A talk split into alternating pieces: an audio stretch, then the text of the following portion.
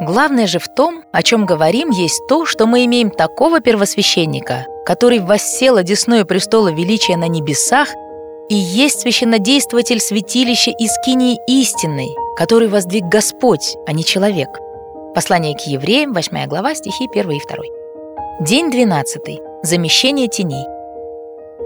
Вот главная мысль послания к евреям. Божий Сын Иисус Христос пришел не только для того, чтобы стать лучшим и последним священником из людей в земной системе священнического служения, но и чтобы исполнить предназначение этой системы и стать ее завершением. Он пришел, чтобы устремить все наше внимание на себя, когда Он стал ради нас последней жертвой на Голгофе, а затем нашим последним священником на небесах.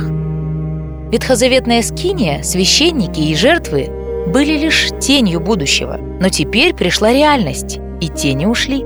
Приведу следующую аналогию. Представьте, что вы ребенок, который потерял маму в супермаркете и начинает паниковать.